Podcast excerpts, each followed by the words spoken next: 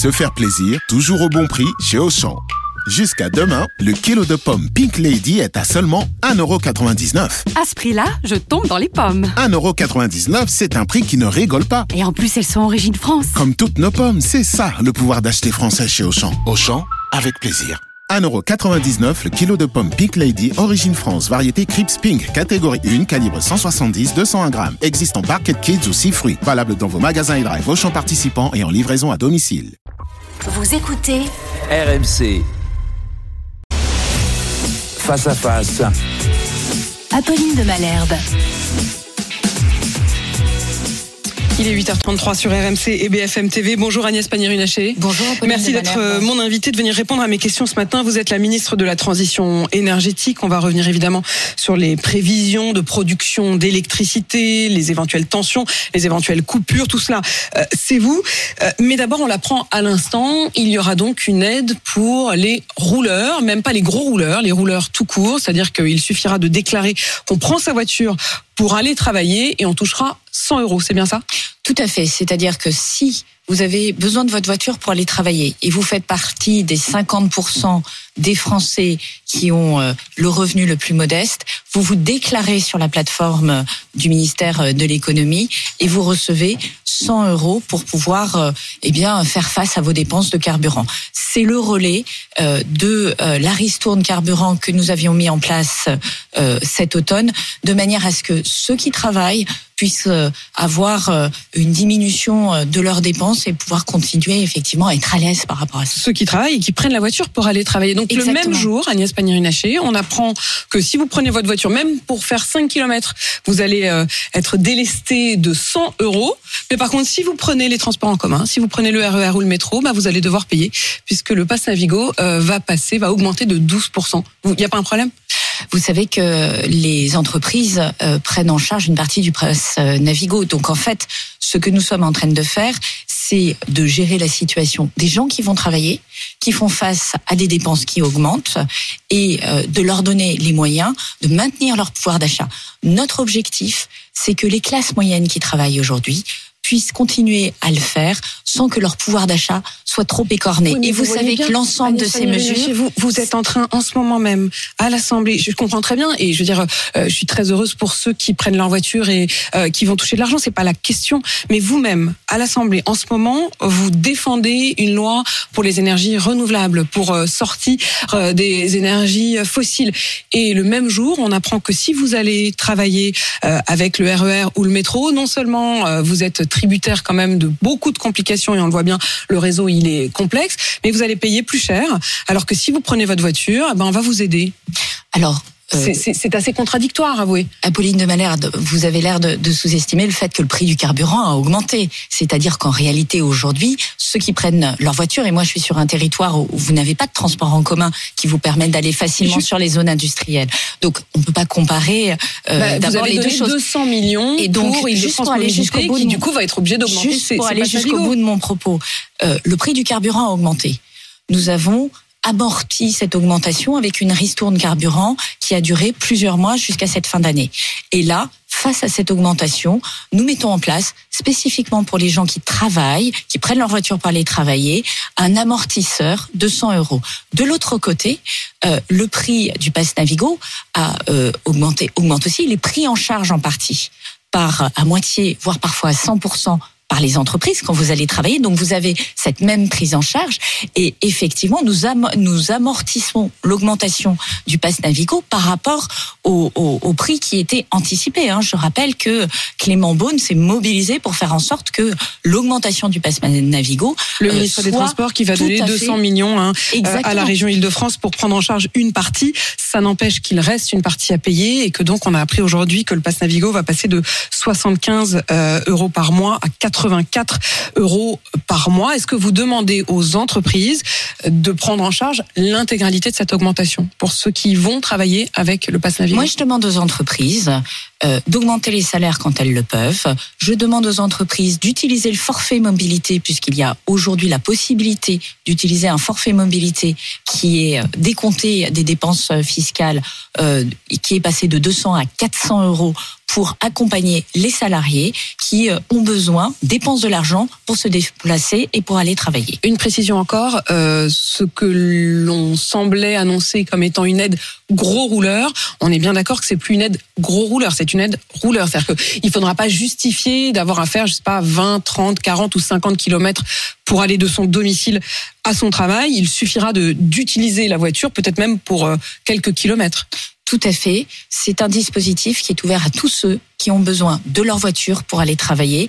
Ils se déclarent, ils donnent le numéro de leur plaque d'immatriculation, euh, leur numéro fiscal, et ensuite ils peuvent recevoir cette, euh, cette aide. Sans limite donc euh, de kilomètres. Agnès Pannier-Runacher, euh, Emmanuel Macron était en colère hier à propos des scénarios de la peur, ou peut-être plutôt des scénaristes de la peur. Je voudrais qu'on l'écoute.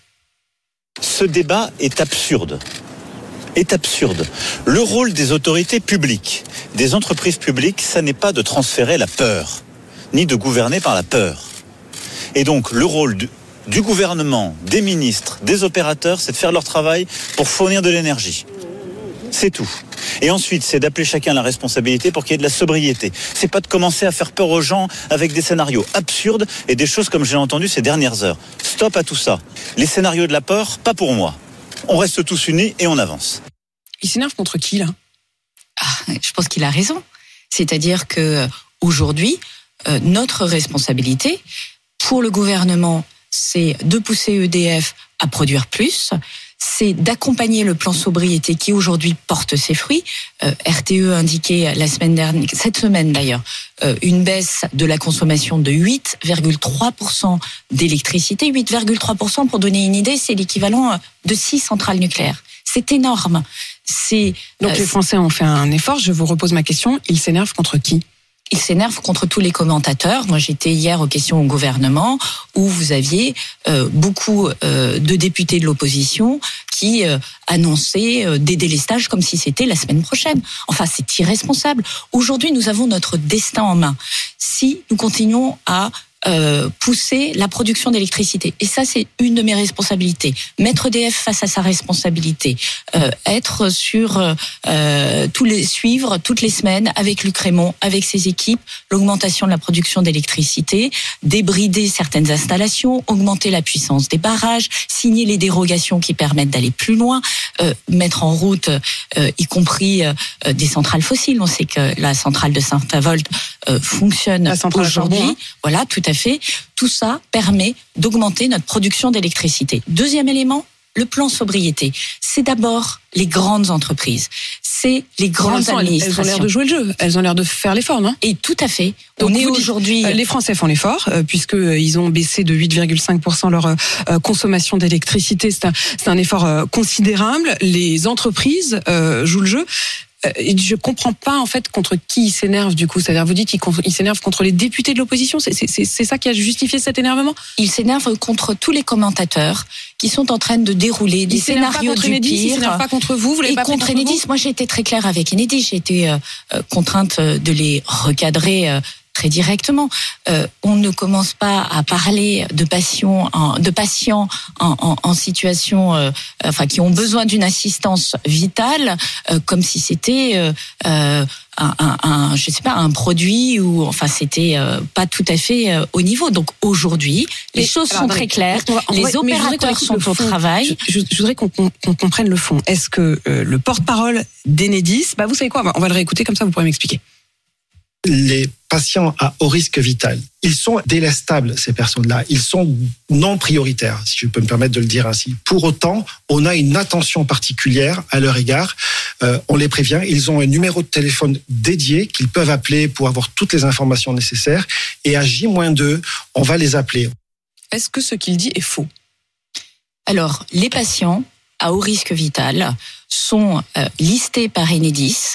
Ces listes permettent aux agents d'Enedis de les appeler, de leur mettre un SMS et s'il n'y a pas de réponse, d'aller chez eux et de trouver une solution. Mais c'est ce qu'il Quelque, mais pardon. Enfin non, mais c'est la façon de le dire. Apolline de Malherbe. Je voudrais c'est la façon de le dire. C'est la, façon, la façon mais sur le fond, il, il, il, ne dit rien de faux. Sauf qu'il va pas jusqu'au bout. Ah, il ne dit pas qu'on va jusqu'à aller chez les personnes pour s'assurer que tout est en place et qu'il n'y a pas de risque. Et c'est ça qui aller. est important. Alors, vous savez que les agents d'Enedis, s'ils n'arrivent pas à joindre le patient au risque vital, euh, doivent se déplacer directement chez les personnes. Mais techniquement, Et quand notre dit objectif- ils subiront eux aussi des délestages. Alors certes, ils seront prévenus avec une Mais particulière attention, mais il n'est pas faux de dire. Je voudrais encore une fois qu'on sorte des passions, qu'on dise précisément ce qu'il en est. Il n'est pas faux de dire que leur habitation ne sera pas préservée d'une hypothétique ou potentielle coupure. Surtout, ce qu'il faut retenir, Non, mais c'est qu'ils seront pris en charge. Je veux juste savoir si c'est faux ou si c'est vrai. En fait, je veux dire, on peut tous s'énerver contre la manière dont les gens disent les choses. Est-il vrai, oui ou non, qu'il y a des scénarios sur la table de coupure? Est-il vrai, oui ou non, que ces personnes à risque auront leurs habitations qui feront également partie des coupures Est-ce faux ou est-ce vrai? Vous voyez, Apolline de Manerbe, vous êtes en train de nourrir cette anxiété qu'ont aujourd'hui les Français, alors que les scénarios sur lesquels on travaille sont des scénarios dont la probabilité est extrêmement limitée. Et c'est pas parce que vous faites, par exemple, un plan blanc ou un plan rouge pour préparer un risque euh, d'accident d'un avion ou de routier que l'accident d'avion ou l'accident de la route va arriver. Aujourd'hui, notre responsabilité, elle est très claire. Donc on n'en parle pas. Augmenter la production d'électricité. En fait, le problème, c'est d'en parler. Le problème, c'est pas le fond. Le problème, c'est d'en Le parler. souci, c'est d'être prêt dans tous les scénarios. Et nous y travaillons. C'est la responsabilité du gouvernement, c'est la responsabilité de la Première ministre et de l'ensemble des ministres sous son égide, chacun dans son portefeuille. Maintenant, le fait que nous y travaillons ne veut pas dire que ça va arriver. Ce ne sont pas des, scénarios autoréalisateurs. On ne peut pas se résigner à dire que parce qu'il fait froid, il va avoir un problème, alors même que depuis des mois, nous avons rempli nos stockages de gaz. Nous avons euh, contribué à ce que DF connecte progressivement ses centrales nucléaires sur le réseau. Aujourd'hui, nous sommes à euh, Donc, si les 36 Français, centrales, euh, 36 Si les centrales euh, nucléaires connectées. Ce scénario existe, euh, oui. Il est- existe. Il existe. Il est préparé. Mais euh, si on le dit, on fait peur. Non, mais encore une fois, euh, on a donné le sentiment qu'il y aurait des délestages la semaine prochaine. Moi, j'ai entendu sur le Non, non, terrain vous dans avez le, dit Pas- janvier. Vous avez dit janvier. dans le Pas-de-Calais, on m'a parlé de délestage euh, le week-end du 3 et du 4 euh, décembre. Enfin, tout ça est surréaliste, surréaliste. Aujourd'hui, nous devons travailler à faire en sorte qu'il n'y ait pas de délestage. Pour travailler à ce qu'il n'y ait pas de délestage, il faut augmenter la, la production d'électricité, il faut baisser notre consommation. Encore une fois, les résultats que nous obtenons euh, cette semaine, c'est l'équivalent de six réacteurs qui seraient connectés sur le réseau. C'est énorme. C'est est-ce que ça, est-ce énorme. que ça suffit C'est-à-dire, est-ce que c'est euh, 8,3% de réduction de consommation d'énergie par les particuliers Ça suffit. Est-ce que ce matin, Agnès Pannier-Runacher, vous pouvez nous dire si on maintient cette consommation à la baisse, c'est-à-dire si en effet on ne remonte pas notre consommation d'électricité, ces délestages n'auront pas lieu Mais si vous êtes capable de diminuer de 6 gigawatts votre consommation sur les réseaux, C'est fait, Bien on- sûr. On, l'a diminué. Si on reste à non, ce mais il faut rester, il faut rester dans la continuité. C'est-à-dire que c'est chaque jour que ça se gagne. C'est au moment des pics que ça se gagne. C'est quand la consommation d'électricité s'envole qu'il faut être capable de l'écraser avec le bon niveau de température en décalant la consommation dans les entreprises, dans les administrations, dans les collectivités locales. Et évidemment, chaque citoyen a son rôle à jouer. Mais les premiers qui doivent travailler sur ce sujet-là, c'est les grandes entreprises, c'est les grandes administrations, c'est les grandes collectivités locales. Nous sommes les principaux consommateurs d'électricité. Dans les grands magasins, c'est en train de jouer. Dans les commerces, c'est en train de fonctionner. Alors moi, je veux bien qu'on ait euh, propagé euh, la peur, mais euh, c'est euh, ici même, à ce même micro, le porte-parole du gouvernement la semaine dernière, qui m'assurait qu'il y aurait aucun problème, par exemple, pour les numéros d'urgence, que pendant ces deux heures-là, on pourrait, parce que ça allait borner avec les antennes. On se rend compte depuis que c'est beaucoup plus compliqué. Les opérateurs eux-mêmes, alors peut-être que vous allez dire qu'ils propagent aussi les scénarios de la peur, mais les opérateurs téléphoniques disent, ben en fait, ça marche pas comme ça. C'est-à-dire que si les antennes sont éteintes, vous aurez beau appeler le 112, il n'y aura pas d'appel. Alors là encore, euh, ce n'est pas tout à fait la réalité, c'est-à-dire que euh, il y a euh, un travail qui est fait entre Enedis et les fédérations des télécoms pour, dans ce cas extrêmement réduit en termes de probabilité, de s'assurer qu'on ait une capacité à appeler les numéros d'urgence. Mais cette probabilité est très limitée et reposons, revenons à l'essentiel. L'essentiel, c'est comment on continue à diminuer notre consommation d'énergie. Comment on fait? En particulier maintenant qu'on rentre dans le dur, c'est-à-dire dans les jours d'hiver. Euh, Est-ce que vous avez euh, chargé l'application EcoWatt? Moi, je recommande aux Français de charger l'application EcoWatt pour avoir cette météo euh, de l'énergie et pour avoir Avec aussi les- les quelques trois couleurs, conseils. vert, orange, rouge. Voilà, c'est comme Bison Futé, mais version énergie. Et pour avoir quelques conseils sur la réduction de leur consommation. Alors, beaucoup de Français, je pense, sont aujourd'hui tout à fait au fait. Mais pour ceux que ça intéresse, je les renvoie aussi sur ces conseils. C'est comment, moi, je continue à travailler avec les entreprises, avec le secteur de l'immobilier, avec le secteur de la distribution, avec le secteur des commerçants pour qu'ils baissent eux-mêmes. baisser Euh, D'ailleurs, euh, Agnès Pannier-Runacher, consommation. il y a des propositions qui sont sur la table. Euh, Hier, Sandrine Rousseau disait faudrait éteindre les aéroports. Euh, Ce matin, euh, Manuel Bompard, qui était mon invité euh, sur RMC, qui est aussi député de la France Insoumise, lui disait, au fond, il faudrait éteindre de manière systématique euh, les enseignes lumineuses, euh, c'est-à-dire notamment les publicités euh, lumineuses. Il disait, ça sert à rien de les éteindre juste le soir, éteignons tout court et on baissera mécaniquement la, la, la consommation. Pourquoi pas? Alors, Manuel Bompard a voté une loi cet été que je portais euh, aux côtés euh, euh, des autres ministres, qui est la loi d'urgence sur le pouvoir d'achat et qui prévoit qu'en cas de tension sur notre système énergétique, on coupe les panneaux lumineux publicitaires. Oui, mais, on n'a pas besoin matin, de couper fond, tout le temps. On est en train d'apprendre que, en effet, à un moment ou à un autre, potentiellement, il y aura des coupures, y compris pour les particuliers. Donc, il disait pourquoi est-ce qu'on n'anticipe pas et qu'on les coupe tout court. Mais ça n'apportera pas de confort par rapport à ces moments de tension D'accord. Donc, énergétique. ça fait pas partie de ce qui pourrait éviter les coupures. Non, Ça changerait rien. Ça, le vrai intérêt par rapport à ça, c'est de couper quand on a une tension. Quand on est aujourd'hui, je prends mon téléphone en signal éco-watt vert, euh, vous n'avez pas besoin, si vous voulez ne pas couper euh, l'électricité, Mhm. vous n'avez pas besoin de couper les euh, les panneaux publicitaires. Et les aéroports, vous pouvez ces décider. deux heures-là? Vous pouvez décider. Par contre, quand vous êtes une entreprise, de faire attention à votre consommation énergétique, pas seulement pour la facture, mais parce que ça baisse les, émissions de gaz à effet de serre et d'un point de vue climatique. Et je rappelle que le plan sobriété, c'est pas seulement pour passer l'hiver. Le plan sobriété, c'est la nécessaire diminution de notre consommation finale pour être à la neutralité carbone en 2050. Et c'est une baisse de consommation de 40% que nous devons réaliser d'ici 2050. Donc c'est un vrai effort collectif. Il se trouve que cet effort euh, permet en plus de donner plus de résistance à notre système énergétique. Agnès Pannier-Runacher, demain, une journée très froide, encore plus froide et ce week-end glacial.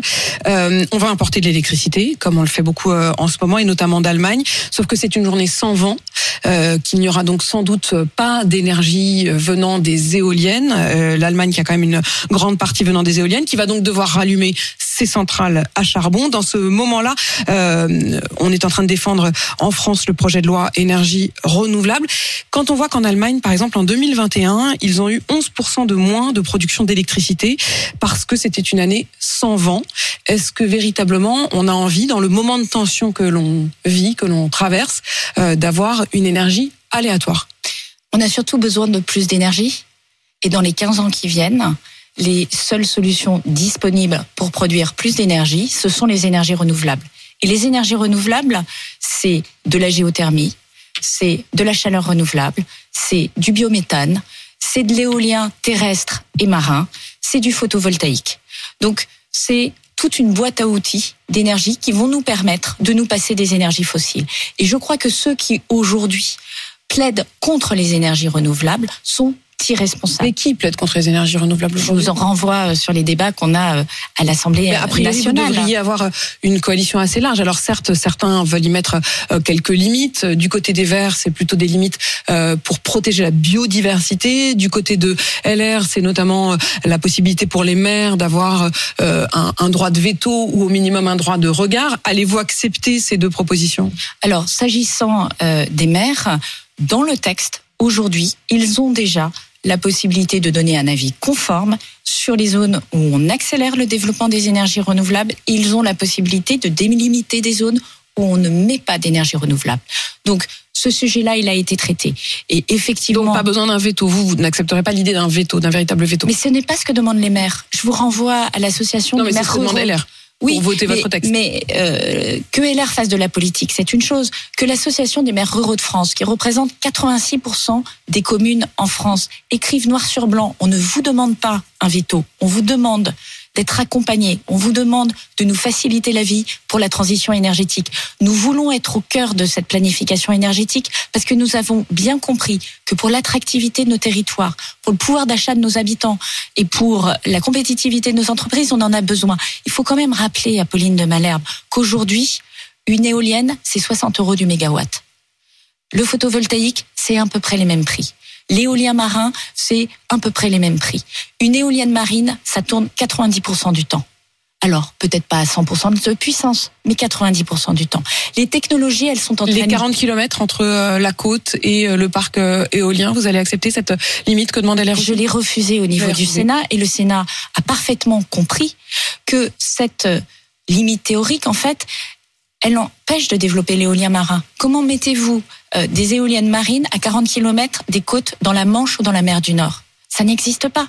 Dans la Méditerranée, comment le faites-vous alors que à l'endroit des 40 km, vous avez des canyons profonds et qu'aucune technologie aujourd'hui ne permet de mettre Euh, des éoliennes, pas même des éoliennes On flottantes. en est où de nos réacteurs euh, nucléaires, Agnès Pannier-Runacher? Comme je vous l'indiquais, il y a aujourd'hui 36 réacteurs qui sont euh, en fonctionnement. Donc c'est 10 de plus qu'au mois d'août.